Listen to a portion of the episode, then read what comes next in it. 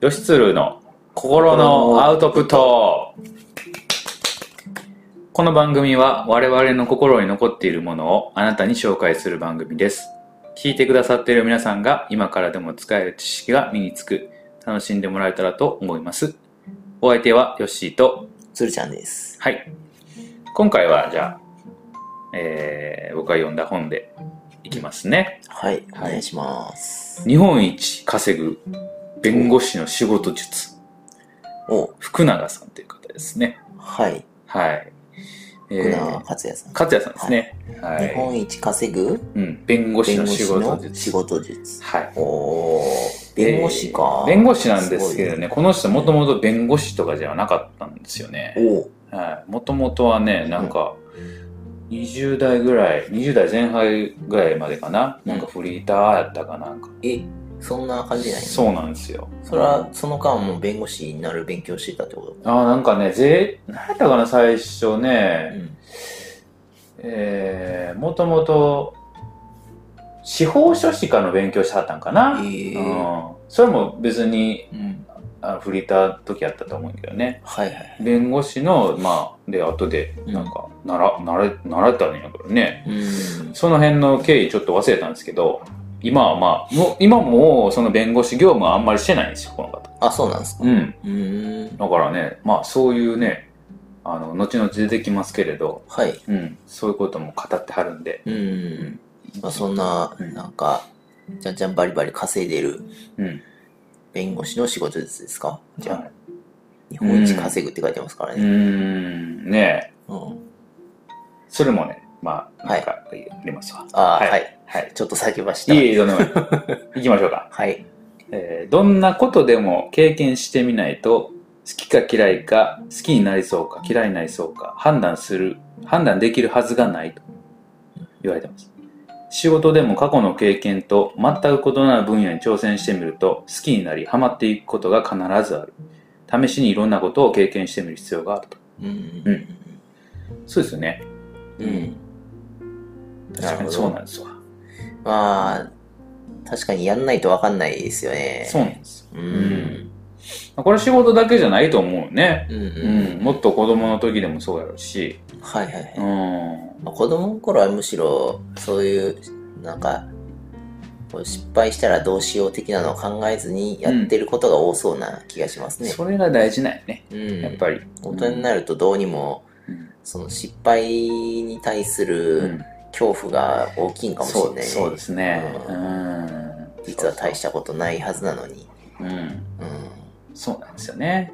だから、ね、だんだん動けなくなってる感あるよな。ありま。すね。そうなんですよ。そういうのはね、お読みながら思いましたね。うんうんうんなるほうどん。う。んっていうことを言われてますね。そうですね。まあそうですね。この、この、話、今話してる、こういううん。企画自体もね、うん。うん。やってみないとうん。わかんないというか。そうですね。うんうん。まあ、実際やってみて面白いからうんいいんですけど、やってみないと分かんないですね。そうですね。ただ、さっきのね、うん。あの話でもありましたけど、そのユーザー目線でちゃんとできてるかっていうところもあー、これからはいはい。見ていく必要もあるんかなっていう感じしますね。そうですね。うん聞いてる人らがね、うん。は僕らは面白いけど、いはい。聞いてる人らは本当にそれが面白いかっていう ね。あ、そういう意味ね。うん。とはいはいはい。いうところもまあ気になるところではありますね。そら、難しい話やな。難い。しい話ですね。うん。まあでも、あのこのね、やつを見てると、うんあの、聞いてくださってる方が、まあ少なからずおられるということなんでね。ああ、なんかやっぱり、うんこう、フィードバックとかをいただけるとよりそうですね。いいかもしれい。ないですし。確かにね。うん、そのね、もらえる人じゃない人のこともちゃんと考えなきゃいけない。そういうことなんですね。ううんん、うん。と思いますねう。んや。っぱ繋がってきますね。そうですね。どんどんうんはい。次行きますね。はい。はい。えー、これはユニクロのえー社長、柳井さん、ああ、はい。ユニクロの。ね。はい。あの、いおられるんですけどもう、ん。この方が言うてることがあって、うん。えー仕事の対価は報酬と経験であると。おう。で報酬面の理由だけに仕事への満足度を左右されなくなると。うん。から経験、うん報酬ってまあお金ですよね。給料。うん。と、やっぱり経験というのが仕事の対価だと。ああ、はいはういんはい。だから、給料が少ないからといってですね、それだけで仕事を語るのは、あーちょっと違うんじゃないかと。うう。んん、経験というのもあるんだからと。うん。うん。まあ、それも含めて、まあ、満足度ですね。うん。があるよと。それは確かにうん。うん。ありますうんね。うんうん。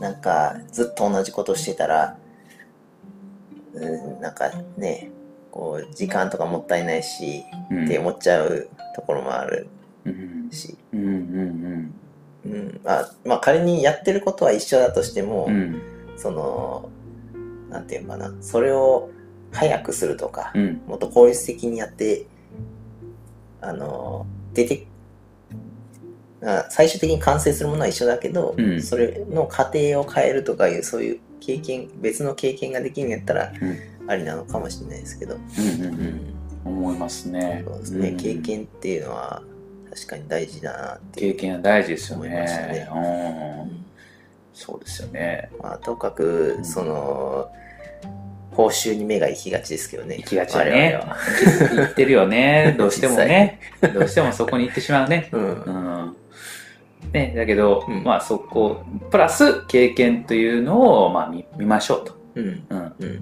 ていうことをおっしゃられてました柳井さんね、確かに。それで言うと、うんなんか、あのー無報酬でも経験になるものっていうのは、うんこう、やることあるじゃないですか。ありますねうん。だうんからなんか、もしかしたら経験の方が大事なことも、お多くあるかもしれないですね。ありますよねううん、そうそう、うん。ね、そこお金だけで動くうん。んではないっていうとこもありますもんね。うん。うう。んんまあ、ただそれだけでこう、満足しようとすると、うんこうなんか、ブラックな組織の人に使われてしま う感じ。ブラック組織ってあーそうやねブラックな企業なそうやねところにうんうんうん 行っちゃって、そうそきうそうついことになることもあるから、あります気をつけないといけない。そこはそうですよね。うん、ねちょっとね一時期うん。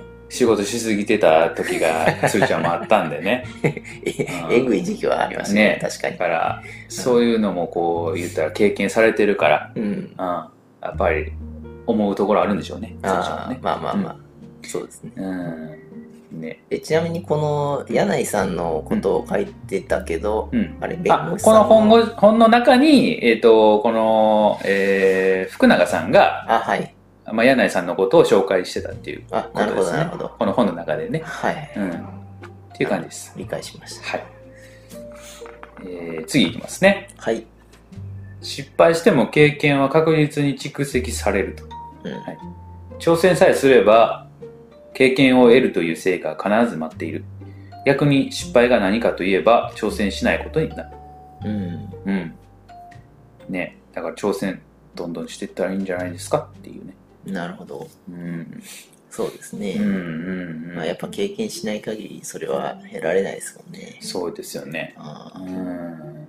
まあね、RPG とかしててもうんね、あの、うわ、死ぬから怖いわ、つって、ずっと村から出ないっていうことは、進まない物語がね。そうそう経験値たまらへんから、レベルアップもできないっていうね。ああ。ずっと、そうそうずそうっそとう。村です、みたいな。そうどこにいるんですかまだ村です。うんうんうん。それの例えでも言うてた人いたよ。あ、ほんうんま。。あの、ゲームのバランスで、うん。で、どんどんその、最初、ヒノキの棒から始まるやん。はいはいはうん、それが、うんどんどんその町の周辺の敵を倒していって経験 値を、えーもらっていくと、はいほな次は、えー、なんやうん銅の剣になったりとあかーしていってどんどんどんどんこう上がっていくと、い。そうだねう、ん確かに。そうそちょっとずつこうね、上げていくよね。その今持ってるものを活かして、うんまあなんならヒノキの棒を打って、うそうそうえーそのちょっとした金と、うん今、あの、モンスターを倒した金と、うんうんえー、もろもろを踏まえて、うんあの、新しい剣を買ってみたいな、そういうことですよね、うん、経験値がないと、あら新しい剣を売っているところには行けへんし、みたいな、ね、そういうことですよ、話もあるし。ううんん、だから村を出ないとその魔物がいるということもわからないと、うん。うん、ね。そうですうね。ん。そういうことなんかな。まあ、めちゃくちゃ慎重にやる人もいますけどね。いますね。 うんうんうんうんうん。うん。そうよね。ああ。確かにね。ありますそうわで。すね。うん。次いきますね。はい。はい。組織や資格、肩書きに依存することが安定なのではないと。はい組織から精神的に経済的に独立し、常に組織の存在とは別に自分を成立させておく必要がある。自分だからできること、自分だからこそ市場から特に評価してもらえるように意識をして活動していく。う、うんん。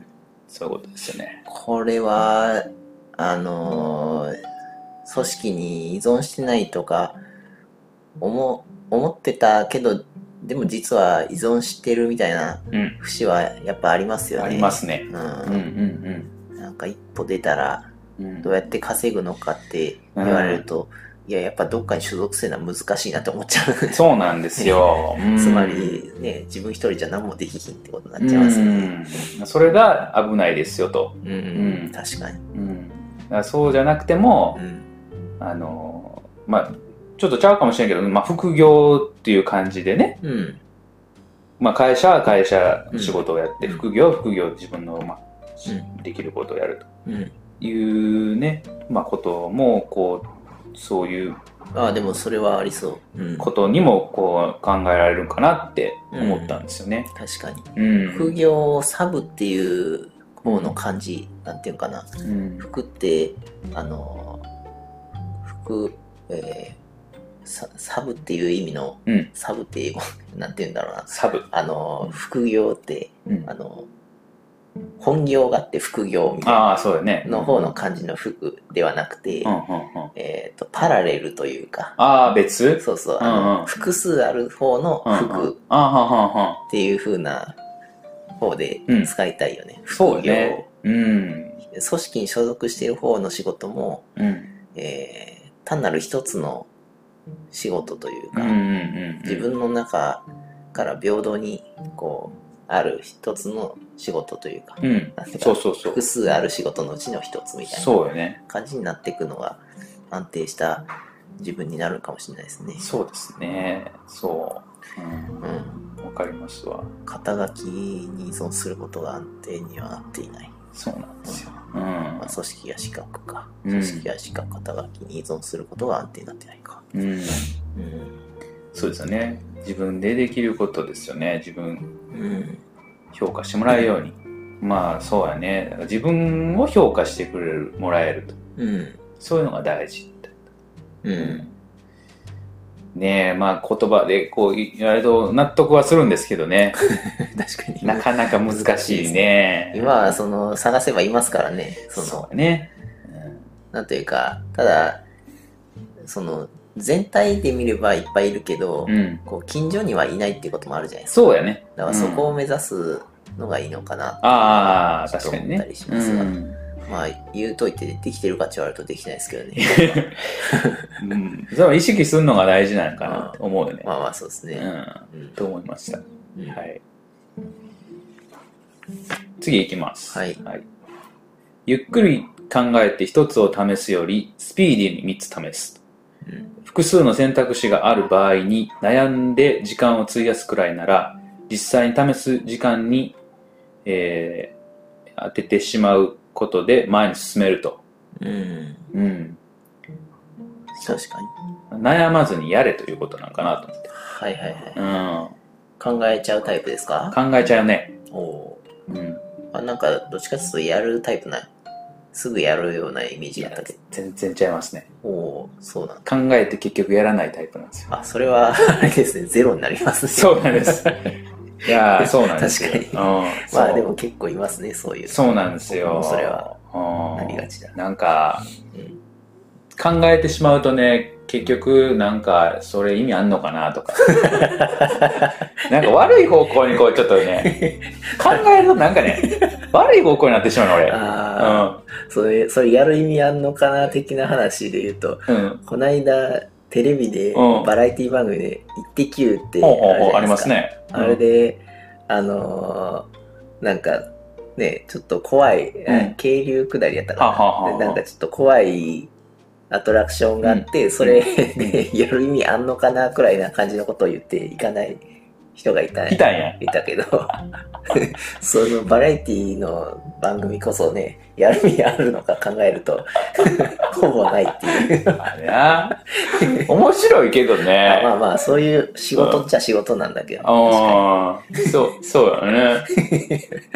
かに やる意味を考えると、本当に進めなくなるから、うん。いや、バラエティこそさ、本当にこう、あれじゃない視聴者のことをこう考えてやらなあかんようなことなんやろうなと思うよね。ああまあね、うんまあそれうんはそうなんだけど、う。うんんそうよね。まあ、それを上回る恐怖があったんでしょうね。 そうやな。やらんかったん、結局。いや、ちゃんと落ち落ちてたけど、あ、やってたんや。うんあ、そうか。それは偉いよ ね。うん。そうか、そう か。うん、まあね。そう、そうね。やる意味があるのかって考えると、難しいね。うーん、そうよね。どんどんね、考えるとね、うんちょっと僕のパターンはうんうん、やらない方向に行ってしまうんで、うん、あああ、はいはい。ーね。だから、この、あい、人を巻き込むとかね、このこれもそうや、鶴ちゃんを巻き込むから、やれるあ、この番組ね。番組ね、はいはいはい。っていうのはあると思う。これ多分一人で多分やってられへんと 思う。やってられへん。やってられへんと思う。途中でこれ意味あんのかなって思ってしまうかああ、ら、なるほど。うん。どっかでやめてしまううんか。ら、そうですね。うんまあ、やってやっぱり誰か、ね反応があったりとかうん。誰かと一緒にやるっていうのがまあ一つ僕はいいんかなと思いましたね、そうですね。うんはい、うん。次いきます苦手な相手には意図的に近づく能力的に必ず自分よりも優れたところがある自分から近づいてみて自分にないものを持っている相手の良さを真摯に感じることで本当のその人のことを尊敬できるようになると、はいうんこのね本の中であったんですけれどもうん。えっ、となんか上司の人がはい。すごくこう、まあ、あの、苦手なやったんですって、うんこの方はね。うん。で、だけど、その、自分から意図的に近づいていったと。おうでどんどんその、まあ、ご飯とかも一緒に行ったりすることによって、はい。最終的には一番可愛がってもらえたと。ええ。で、、この人自身もその人のうん。おことが好きになったと。う。うんん、っていうことなんで、あの、やっぱり知らないからね、うん。こうちょっと距離開けたりとか、はいはい。そういうところってあるじゃないですか。う。うんん。だからそういうところで、やっぱりこう近づいていって、ならやっぱり自分より優れたところが必ずどの人でもあると。ああ、そうですね。うんいや、なんか苦手な相手っていうからには、うん。やっぱり自分の中にはないうん。から、こう、なんていうか、こう、違う価値を持ってるから、うん。あー苦手なところがあるっていうそうやろね。話だから、うん。それを理解できるっていうことは、こう、それが、その自分の視野が広がるっていうこうん。とになるんですかね。そうやと思うよね。うんで、最終的に、その、この方も、なんか自分のことを、あ自分じゃなくて、そのその嫌いやった人もうん嫌いじゃなくなったという、そうよね。うんすごいことですね。そうね。だから上司でいるっていうことは、うんその、なんていうんかな。まあ、その上司になれる能力があったっていうことやねんから、おおうん、その、たとえ嫌われてたとしても、うんその人は何かその、能力を持ってる人なんだと。ー。うん。上司になるような人やねんかうん。ら。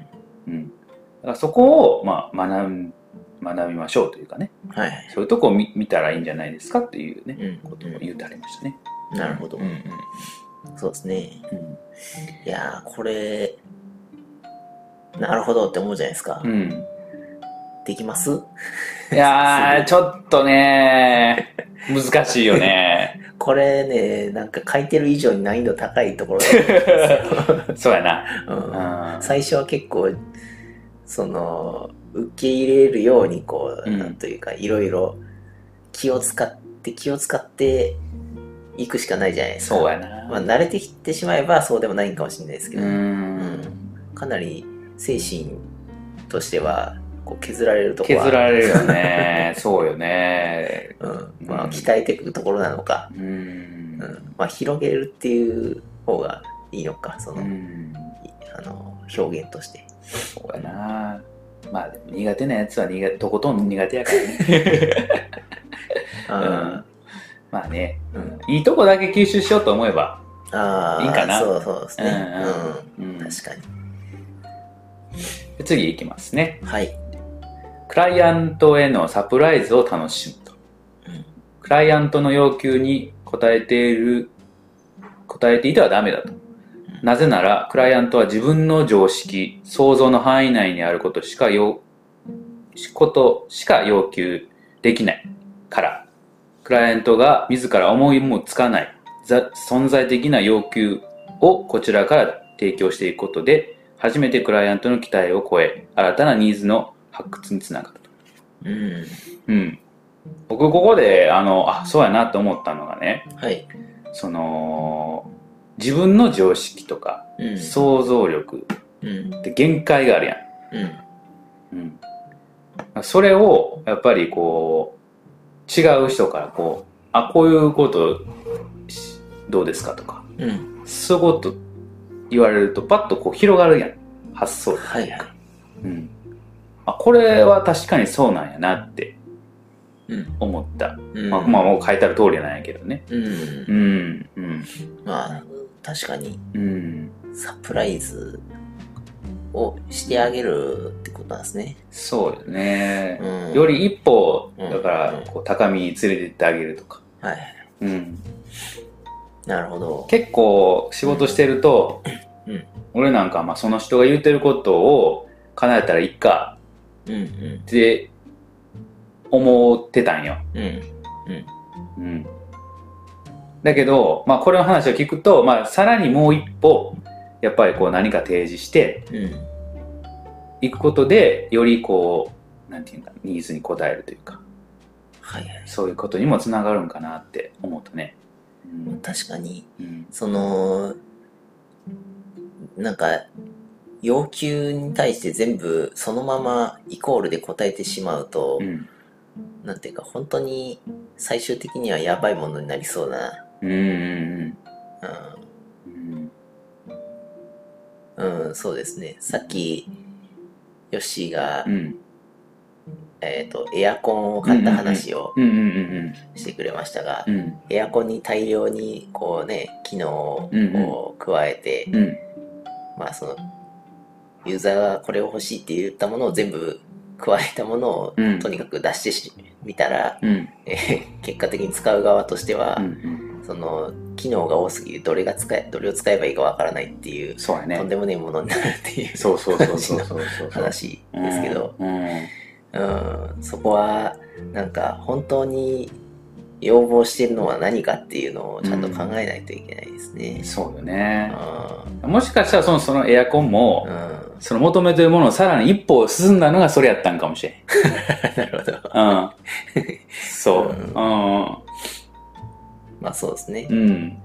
そそうか、ここで言ってるのは、うんそうか、削るとかそういうんじゃなくて、う。うん。どっちかっていうと、それをしたいのはなぜかっていうのを一個考え、もう一歩先のことを考えてみるっていうそうね。感じなんですかね。うん。うん。っていう感じかなっては思いい。ましたね。はい。次いきますね。はい。自分は傷つけ、つ傷ついてはいけない人間だという思いが強かったり、自分はこの選択肢しか受け入れられないという何かに固縮したり、えー執着する本能が強いとストレスを感じやすくなってしまうもの。自分は特別な何者でもないし、最初から名誉もプライドも何もない。どんな選択肢であってもこだわることなく受け入れると思っていれば、そこから逃げる必要はないので、ストレスという感情はう湧き上がってこない。うん。うん。はい。まあなんかこう、プライド高かったりとか、うん。うん。そういうのがあると、なかなかこう、何も受け入れられない。うん。うん。ね何でも、何者でもないと、何でもやれるんだっていう思いがあれば、うんなかなかそう、ストレスにはならないっていうことをおっしゃってますね。うんう。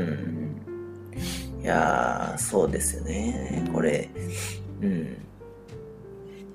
やっぱ、まあちょっと僕も結構昔、うんまあ今でもそうかもしれないけど、うん。なんていうか、まあ自分はこういう人間やからっていうところが、うん。固定観念はちょっとやっぱりあって、うん。それとは違う意見がこう出た時に、うん。あのこういうことをしたらとか言われた時にいやーちょっとそれはこうだからできないしなーみたいな感じでうん拒否ってしまうことも、うん。まあまうん。ああったりとかして、うん。うん、それがなんかこう幅を狭めてるというか、うんうんうんうんうん。もちろんストレスにもなってるし、そうやね。う、うんん。よくないんやろうなとは思ってそこれはそう。だなって思いました、うん。この言ってる内容そうやねそう。ですね固執しているっていうのは、うん。うん、今言った内容かな確かに。 うん。つっちゃんでも結構こう、プライベートなところでは結構こううん受け入れてくれてるんかなって思うんやけどね。そうあーまあそれならいいんだけ ど、うん。多分ね、ヨッシーとは、こう、全体的に合う、話が合う分があるああー、かなるら、ほど。そう、そうは見えてないんかもしれないね。なるほどね。うん、ちそうょか。っと違う幅の人と会った時にもしかしたら違うことはあるかもしれない。ああ、そうやな。うんそれはあるかもしれんね。う。うんそうか、そうか。もうね、確かにね。うんん特に仕事とかになってくるとまたちゃうもんね。ああ、そうそう。うん。仕事は余計にうん。自分のこう過去のなんか生存者バイアスというか、うん。なんか今までやってきたことがうまくいったものがあるからそれが正しいと思い込んじゃうみたいなおね、ーあるある。う。うんん、だからこうした方がいいんじゃないって言われた時にいや、うん自分はこうやってきてうまくいったからみたいなあるね。あるじゃないですかある。 そこはここはちょっと固執せずにうん。柔軟に受け入れていく必要はあるんやろうなっていう、うん。うん、そうだね。あの、前、あの、聞いたことがあるんやけど、もう男の、男の男の半分はもうプライドでできていると。そういう生き物だと。半分も半分もプライドなんだそうなんやそれぐらい、やっぱりこう、男っていうのはう、んこう、なんか自分の持ってるんやろねって。うん、う。うん なるほどうん。まあ、頑固なんやろね。はいはいうん。そういう生き物なんだと。 まあでもそれもそういうもんやって受け入れるのが大事なんじゃない ですかそうそうそうそう。うん。でもそうなるとちょっと矛盾が生まれるなどっちを優先したらいいかよく分かんなくなっちゃうそうよ ね。いや、まずはでもそういうもんなんだっていうのを受け入れるのがいいんじゃないああなるほど、うん。そそっうかいうのを分かって、うんまあ、ちょっとずつ変えていくと。はいはい、うんうんね。まあ、そんな、これ全部できてたらすごいよ。この本見てね、全部変えれたら、こまあの日人本一稼げます からそう。日本一稼げるようになってんねん、これ読んでたら。 だこれけがどできたらねこれできたら。だけど俺なってないっていうこと は、多分できて ない。 それこそこうちゃんとそれを吸収するには柔軟に取り入れていく姿勢が大事だよねそうなんや。うまず、このワンステップ俺は踏んでんねん。うんはこれに変えて読んでるっていうことで、いはい人よりもワンステップ踏んでる。そうそうだね、そうだ確かそれがいいんだと思い込んでる。うん。にそうねはい。うん 次行きましょうか。はいはい。一期一会という言葉はよく使われているが、これは、えー偶然出会った人との出会い、そのものを大切にするという意味ではなく、偶然出会ったこの瞬間を大切にするという意味で意識している。さらに言えば、一期一会とは、裏を返せば次回はないという意味だと、えー捉えていると。今日の出会いは一期一会だから、ぜひまた会いましょうではなく、今この瞬間が一期一会だから、ぜひ今から一見行きましょうというようにしている。自分の都合の良い機会が来るのを待つのではなく、今そこに自分が合わせていくようにしていると。おおーこれはすごいなうん。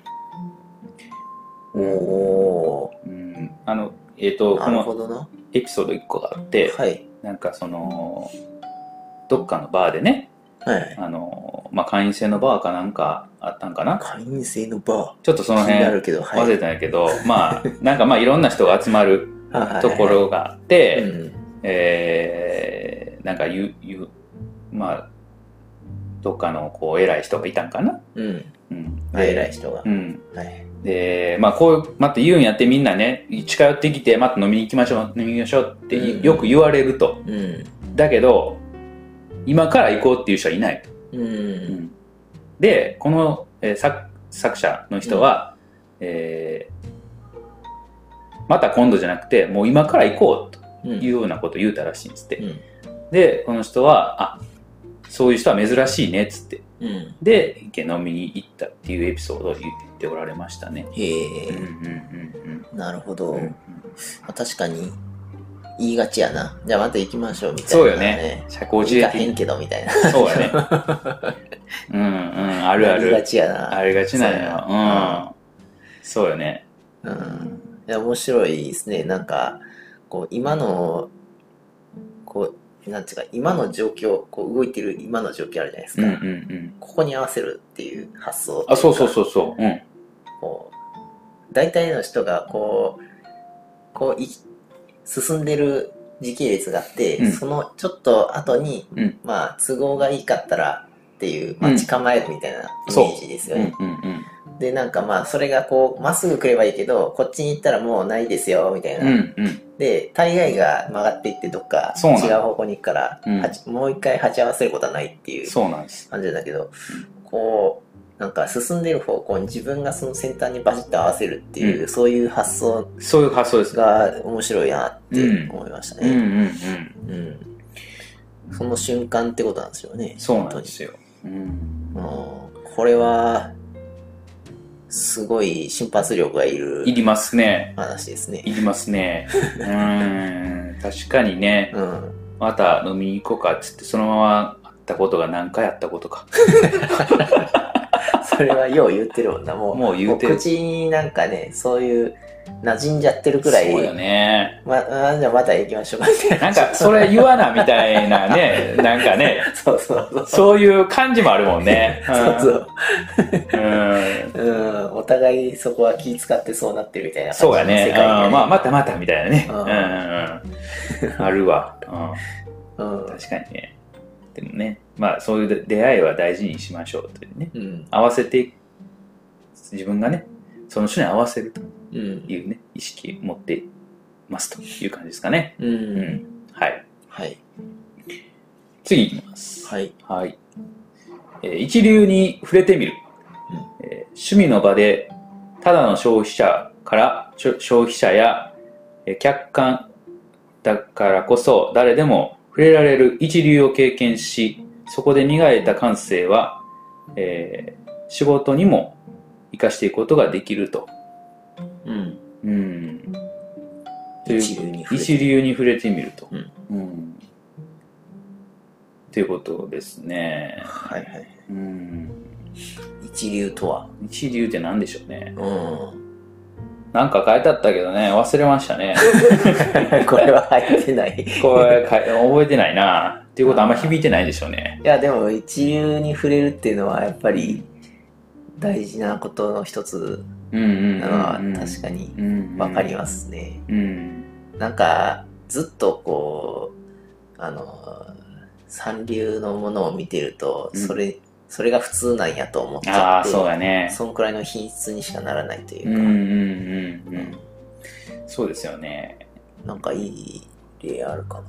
うんあの、まあ、例えば料理するにしても、うんうんあーまあ、僕はずっと三流、自分が作るものに関しては三流というかもうう、 ん。あれ料理って呼ぶんかどうか中くらいの感じのところあるかもしれないけど、うん。それをずっと食ってるとそれに慣れた、慣れてしそうまっだて。ね。そうよね。そうそうう。ん。うんうんその成長しないっていう、うんうん。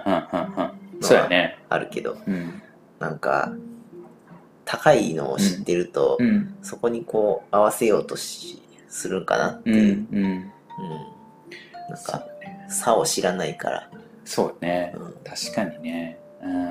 やっぱ一流に触れるっていうのは、うん。うん。うん目指したい分野においては必要なのあかもしれないあであす。そうだと思うねわかるわうん うんありがとうございますいや、僕は知らんけどっていう感じいでえいすけど、そこえに関いしていは。いい話をしてい ただいてちょっと僕出てこなかったのではいうんちょっと思いますねはい。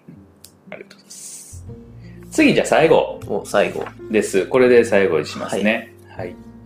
えー過去の、過去のキャリアとの連続性を考える必要はない。おー自分の性格や価値観、周囲の環境、世の中は時間とともに変化していく。同じことをやり続けることの方が不自然な場合も多いはず。うん。その時その時で本当に興味があること、本当に自分で向いていること、本当に世界の中から必要とされていることに熱中していけばいい。うーん。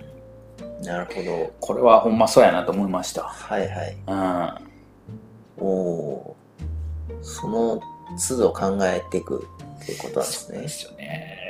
えーだから俺らも言うたら高校卒業してよね。言うたら自分の将来のことを考えてうん。学校に入ったわけやん。ああ、専門学校に。ですよはいは。い。我々は専門学校に行そきましたと。う。だけど、うん。いや、その時はそう思ってたかもしれんけど、うん。今って、その、その意思がずっと続いてんのかっていうことなんですよね。うん。うん。僕は、ちょっと違う感じになってるんですよ、今。おうー。ん。はい。そう。だから、うん。まあ確かに18の時は、うんそう思ってたんかはもう忘れたけど、うん。そうだったんですよ。うん。だけど、もうその30過ぎて10年、20年、過ぎてきた時に同じ考えで入れるんかっていうね。ああ、うん。そうですうね。ん。そのやっぱ、その経験すると、良し悪しも分かってくるし、そうそねの。中に合ってるかどうかみたいなとこもそうそうそうあそるう。し。うん。そういうことをね、最後言われてたんで、うん、なああって思いましたね。るほうど、なるほど。ん。そうですね。その、なんか、さっきの、えっ、と、なんだっけ、一期一会の時の話にもうん。あったけど、うん。やっぱその時間、今、今の時間を一番大事にするようにフォーカスするっていううん。うん。考えなんですかね。うん。うん。そうよね。うん。うん。まあ未来、未来でも過去でもない感じなのかな。そうよね。うん、今なんやろね。うん。うん。なるほど。これ結構言うてる人多いよね。今をこう、今を見ろっていう人ね。今を生きる。そうそうそう今そをう。生きでる。も結構他でも言うてるよね。ああ、うん。うんそまあでもなかなかそれを、こうなんというか、言葉で書くのって難しいよねう。。そうやね。ううんん。そうなんですよ。過去のキャリアにはこだわらずにやっていくのが大事なんですかね。どうしてもすがってしまうやん。はいはい。ああ、うんまあそうですね。そうのん。過去の、過去っていうか今までやったものって結構、そうね、それなりにやってきた自負があるから、そうよね。ううんん。それでうまくいってるというか、うん。まあ、生活できているところがあるので、そうね。うんうん。どうしても、こう、今までの方法の方が、なんというか、よ、良さそうみたいな感じのバイアスがかかりがちやかな。かってしまうよねう。んうん。安定を求めてるんかなって人間ってね。あまあでも安定するよね。 うん。